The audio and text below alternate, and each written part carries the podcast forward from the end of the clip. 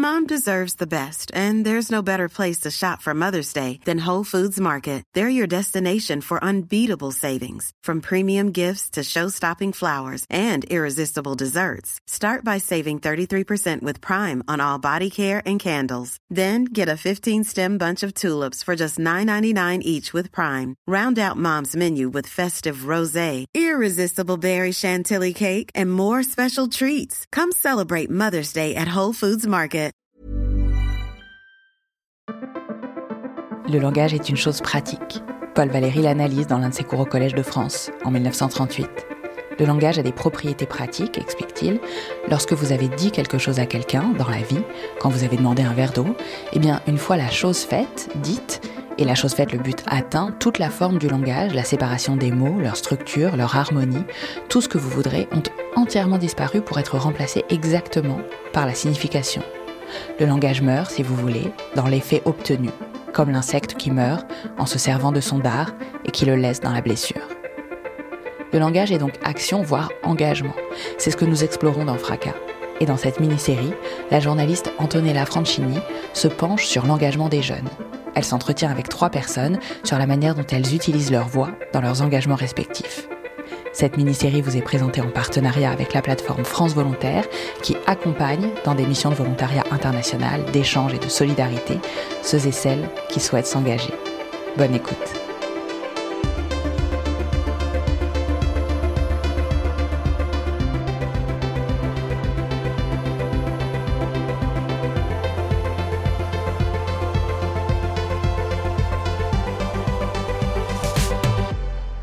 Plaidoyer, c'est pas seulement euh, pousser les représentants de la société civile à interpeller les décideurs, c'est aussi derrière ça d'avoir un véritable soutien démocratique à cette cause-là. Et le mieux qu'on peut souhaiter quand on est plaideur, c'est finalement de faire porter la, voix des premiers, euh, concernés auprès, euh, auprès des décideurs politiques. Je m'appelle Thibaut Delteroche et j'ai 26 ans. Avant de partir, elle ressemble à quoi ta vie? Tu fais des études de quoi? Tu vis où? Alors avant de partir, je vis à Tours et euh, j'ai déjà fini mes études depuis un an. Je suis euh, dans une recherche d'emploi qui s'est avérée euh, plus longue et plus compliquée, notamment du fait de la pandémie du Covid-19, qui a impacté finalement un peu tout le monde. J'ai fini par un Master 2 à l'IRISUP en gestion de projet spécifique au projet de développement humanitaire, avec un parcours plaidoyer. Concrètement, euh, comment ça fonctionne le plaidoyer? Le plaidoyer, c'est un terme qui peut être très générique. hein. On peut faire du plaidoyer de manière très informelle.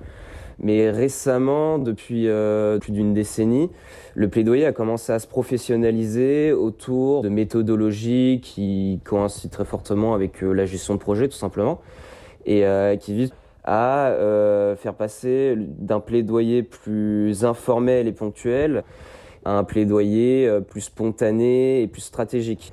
Donc euh, cette méthode de, de plaidoyer, cette manière d'interpeller les décideurs, mais aussi le secteur privé et euh, les citoyens, existe euh, notamment au sein des ONG.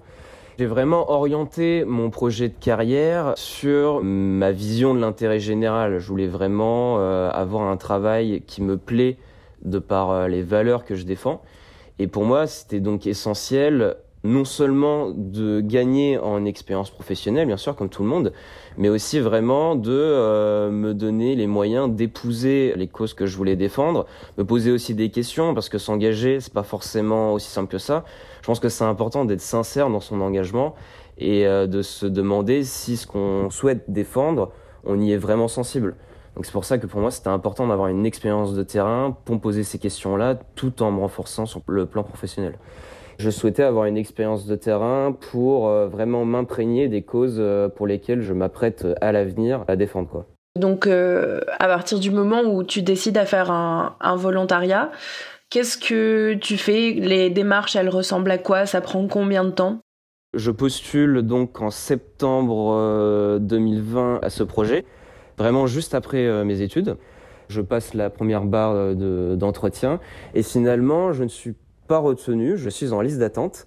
Mais très heureusement pour moi, étant donné que le projet a été gelé du fait euh, de la pandémie euh, du Covid-19, finalement c'est en 2021 que je suis rappelé par un membre de l'équipe de France Volontaire pour me dire que ça y est, ils allaient enfin relancer le projet et que désormais j'étais pris pour partir. Alors le projet visait à promouvoir l'engagement citoyen dans la réduction de la vulnérabilité des populations qui vivent en milieu forestier. Donc concrètement, nous, nos bénéficiaires ne sont pas euh, ces populations autochtones et bantoues qui vivent en forêt.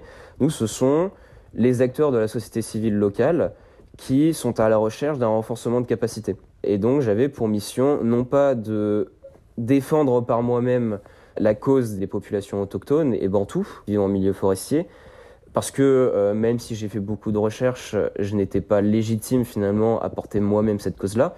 Le but, c'était d'apporter une méthodologie qui m'a été enseignée pendant mes études aux associations locales qui jusqu'ici menaient un plaidoyer euh, plutôt ponctuel et sur le court terme. Et le but, c'était de leur faire passer à une vision stratégique des choses, plus organisée, plus structurée. Donc c'était un véritable enjeu, un véritable défi, parce que ça s'est passé par une formation de plaidoyer que j'ai élaborée et euh, animée moi-même. Et j'ai dû transmettre euh, en l'espace de cinq jours une formation qui m'a été transmise sur euh, toute une année scolaire. Est-ce que, avant de partir, toi, tu as déjà un engagement qui est notamment lié à l'environnement, étant donné le projet? J'ai déjà fait euh, du bénévolat sur d'autres causes, notamment euh, celles qui concernent l'accueil des migrants. Mais concernant l'environnement, tout me vient de mon mémoire sur l'exploitation du coltan à l'est de la République démocratique du Congo. Alors, faut savoir que l'exploitation du coltan dans cette région, elle a un impact environnemental et humain complètement désastreux. Et euh, le coltan, c'est un minerai qu'on retrouve partout. Il est dans nos téléphones portables, dans nos télévisions, dans nos PC il est prégnant dans notre quotidien et il va le rester. Et moi, justement, c'est le lien entre un sujet aussi intéressant et mon quotidien qui m'a donné envie de m'engager plus fortement sur ces questions. Et de la même manière, ce qui m'a beaucoup intéressé dans le projet Forest, ce qui m'a même convaincu de partir, c'est qu'un tiers de la déforestation mondiale est due à la consommation européenne, notre consommation. Et ça, c'est énorme. Et justement, en partant sur le terrain euh, au Congo-Brazzaville, j'ai eu l'opportunité d'apporter à mon niveau une réponse. Donc, euh, avant de partir, tu as déjà étudié euh, à distance le, Congo-Brazzaville. Quelle représentation tu t'en fais? Qu'est-ce que tu imagines avant de partir Quand j'apprends que je suis pris pour partir en volontariat au Congo-Brazzaville, j'ai déjà un bon support théorique, non pas sur le Congo-Brazzaville spécifiquement, mais sur la République démocratique du Congo et de manière générale sur l'Afrique centrale. J'ai donc une vision euh, des enjeux sécuritaires, des enjeux de développement euh, humain, des, des, enjeux environnementaux. Je n'ai pas forcément, par contre, une vision de la vie quotidienne là-bas. J'ai déjà conscience à ce moment-là que euh, j'ai une vision biaisée parce que tout ce que j'ai vu, c'était dans les livres, c'était de la théorie. Et je m'attends justement, en arrivant au Congo-Brazzaville, à changer totalement de perspective. Et finalement, c'est exactement ce qui s'est passé quand je suis arrivé là-bas je m'attendais un peu donc cette vision qu'on a de l'Afrique de, de, quelque chose qui d'un endroit qui peut être dangereux d'un endroit qui peut être très différent finalement de la tranquillité en Europe et en France euh, spécifiquement. Finalement bah, j'ai été très surpris de retrouver un mode de vie certes différent très changeant et très épanouissant sur le plan culturel notamment. Mais j'ai retrouvé là-bas des bases euh, de mon mode de vie occidental. Je me suis retrouvé finalement dans un entre-deux. J'avais juste ce qu'il fallait de confort pour ne pas me sentir trop, euh, trop déphasé. Et juste qu'il faut de changements culturels, de, de nouvelles normes culturelles pour m'émerveiller sur différents plans. Est-ce que tu peux me raconter euh, le jour de ton arrivée Qu'est-ce que tu vois enfin, quand tu atterris Qu'est-ce qui te frappe le plus? Quand j'atterris, ce que je vois en premier, après avoir être passé par-dessus le Sahara, avoir pu contempler euh, les forêts du bassin du Congo, j'arrive au-dessus de Brazzaville. Et là, je découvre une, gigantesque ville, enfin, pour moi, une gigantesque ville. J'ai un peu cette perspective de cette envie de, découvrir de nouvelles choses et je me dis, bon, bah voilà à quoi va ressembler ce nouveau lieu de découverte pour moi. J'atterris, donc déjà le, climat est très changeant, il est euh, très chaud, très humide. Très vite, en arrivant, on va dans un restaurant, je découvre euh, la nourriture, je découvre la musique, je découvre bien sûr euh, mes collègues qui deviendront aussi mes amis et mes colocataires. Ça y est, pour moi c'est acté, je découvre une nouvelle période de ma vie pendant les sept, prochains mois qui seront totalement différents de ce que j'ai vécu jusque-là. On vit au quotidien à Brazzaville. Moi particulièrement, je vis au nord du quartier Bakongo, dans un quartier euh, plutôt tranquille, plutôt chic, très adapté finalement à, notre mode de vie euh, occidental. Mais on, est amené à aller au travail donc dans les locaux de France Volontaire qui sont plus en centre-ville. Contrairement à d'autres volontaires, moi je suis pas arrivé tout seul au Congo.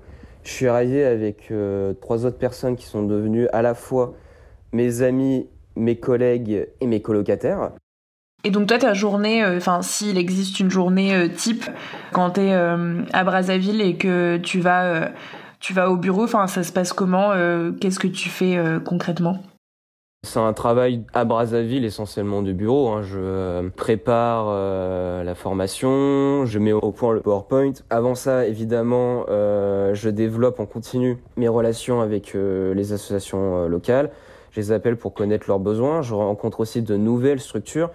je pense par exemple à l'ONG Fern, une ONG, disons européenne, qui a exactement le même objet finalement que le projet Forest, qui est d'agir et de protéger, défendre la cause des populations qui vivent euh, en milieu forestier euh, dans les pays du Sud et qui avaient déjà une expérience de terrain. Il y avait aussi tout ce qui concernait l'organisation du festival. Donc euh, personnellement, j'étais en charge de l'organisation d'un concours photo et d'une exposition photo sur la thématique des enjeux environnementaux et de droits humains de la forêt. Il s'agit de, de partir à la rencontre de nouveaux partenaires il s'agit euh, de trouver des endroits pour accueillir cette exposition. Il s'agit euh, d'organiser le concours photo, de faire la communication sur Facebook. Il s'agit aussi de faire le suivi budgétaire de, euh, de cet événement, mais aussi de la mission en général. On a réussi à faire une véritable publicité d'abord autour de ce projet. Je pense que nos affiches étaient un peu partout dans Brazzaville. On a réussi à fédérer beaucoup d'acteurs différents.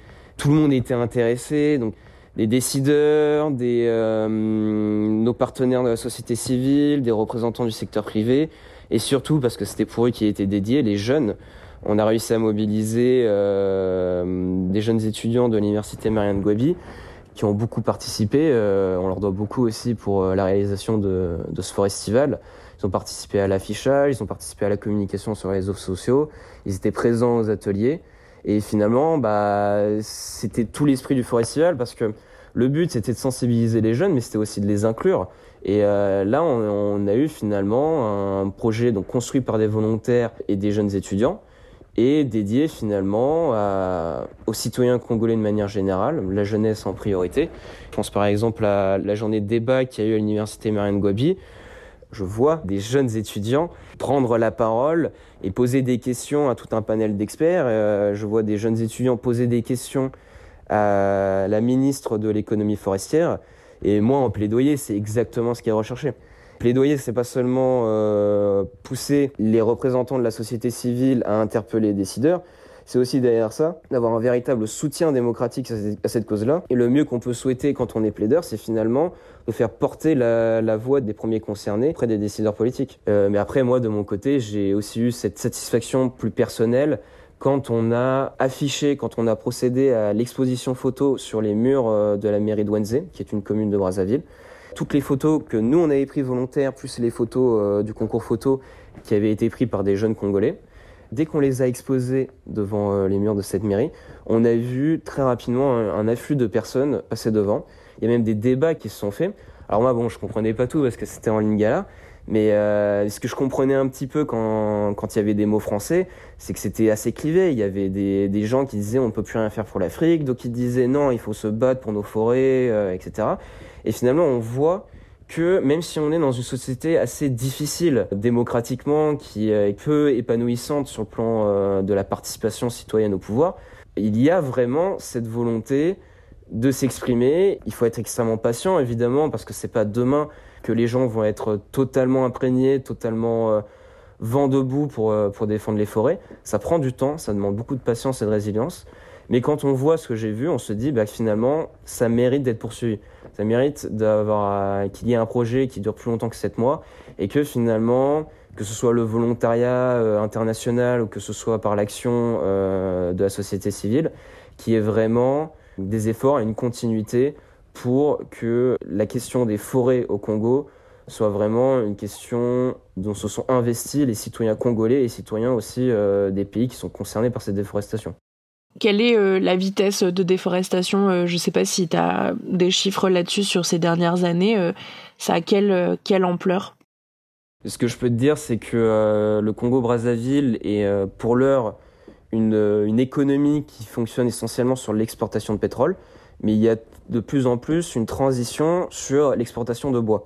C'est une exploitation de bois exporté, donc qui répond à une demande internationale qui va être extrêmement stressante, pressante, oppressante pour la biodiversité euh, locale.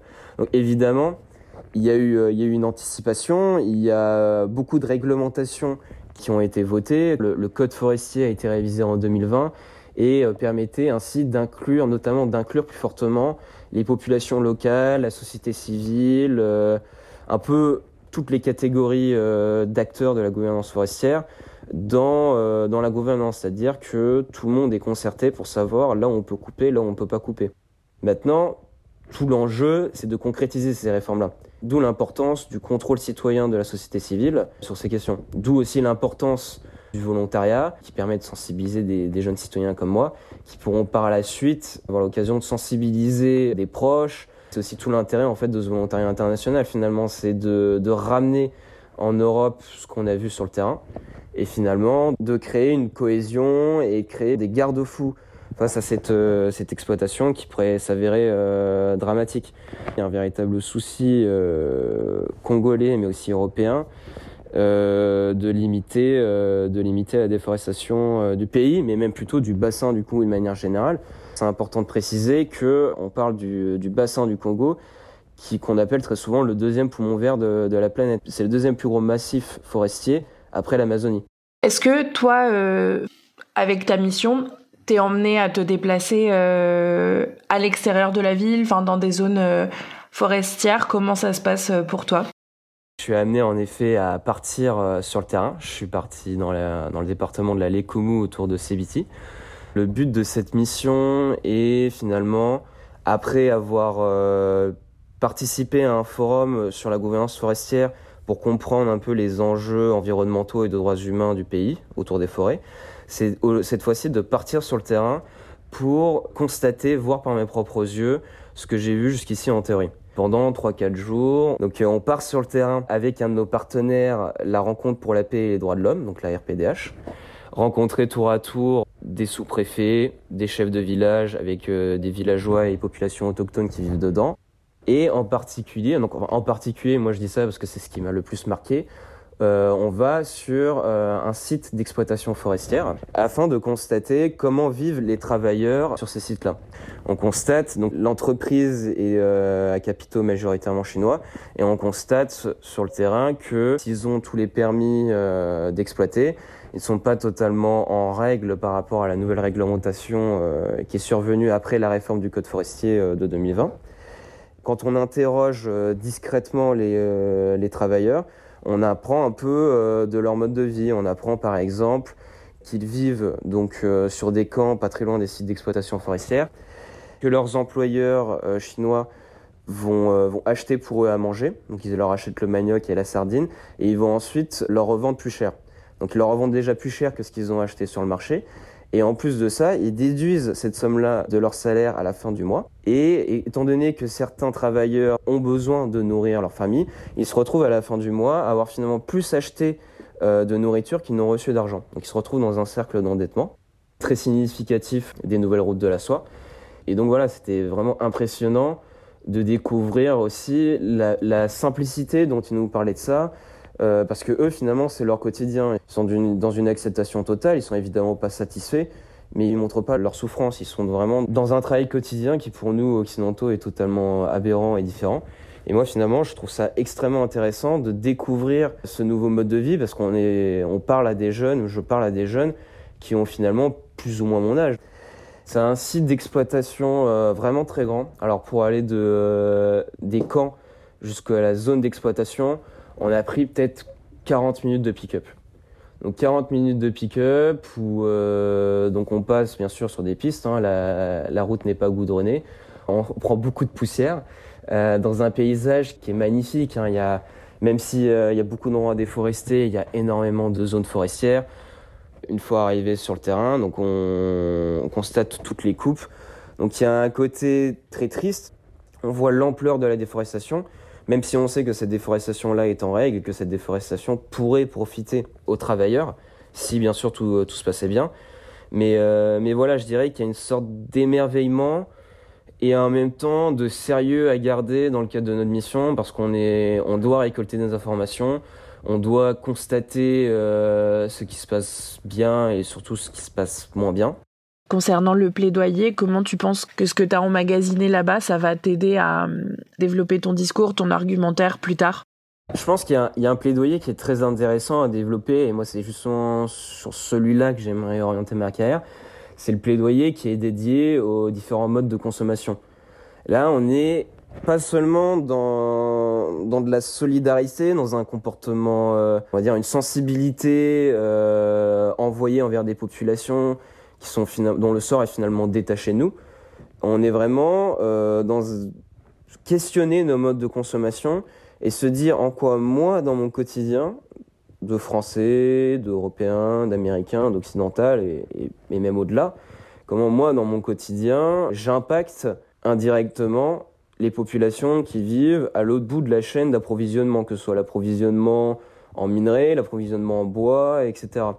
Moi, je trouve ça extrêmement intéressant, cette expérience que j'ai vécue, parce que justement, ça me permet de, par moi-même, euh, aller voir ce qui se passe à l'autre bout, euh, et, de me dire que entre moi et euh, les Congolais, il y a beaucoup de différences culturelles, il y a aussi beaucoup de liens historiques, il y a beaucoup de liens actuels sur le plan des schémas de consommation. Et finalement, moi, je trouve ça extrêmement intéressant de faire le lien entre eux et moi.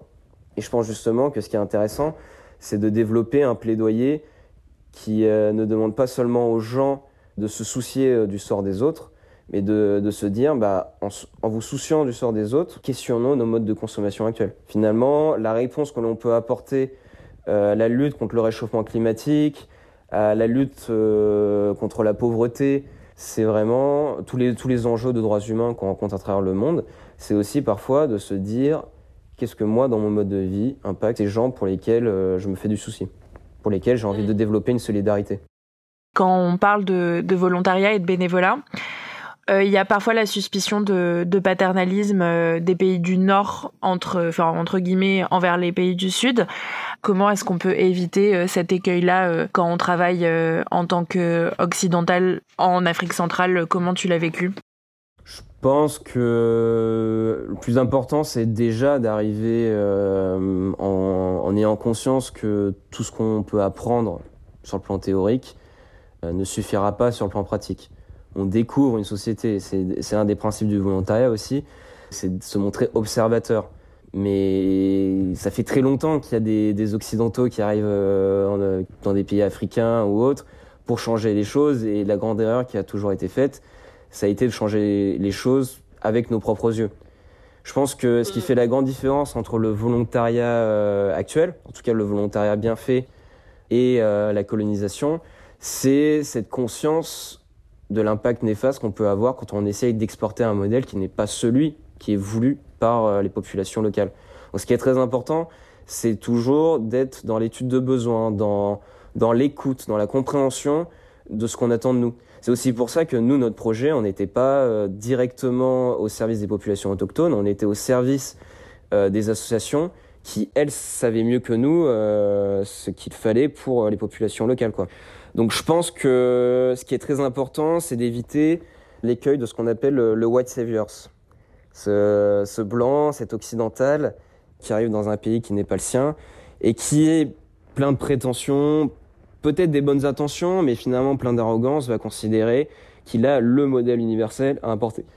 Et c'est ça qui est intéressant dans, dans le volontariat actuel, c'est qu'on crée une horizontalité entre les volontaires qui ont euh, un regard jeune, qui ont un regard extérieur, qui ont des compétences euh, très intéressantes à apporter, et euh, les acteurs locaux qui connaissent le terrain et qui ont une expérience que les jeunes volontaires n'auront jamais. Bah merci beaucoup Thibaut pour, pour tout ce temps consacré à cette interview.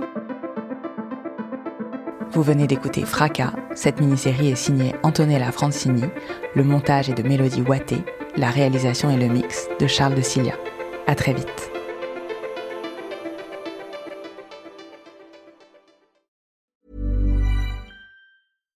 Mom deserves the best, and there's no better place to shop for Mother's Day than Whole Foods Market. They're your destination for unbeatable savings, from premium gifts to show-stopping flowers and irresistible desserts. Start by saving 33% with Prime on all body care and candles. Then get a 15-stem bunch of tulips for just $9.99 each with Prime. Round out Mom's menu with festive rosé, irresistible berry chantilly cake, and more special treats. Come celebrate Mother's Day at Whole Foods Market. Hey, it's Danny Pellegrino from Everything Iconic.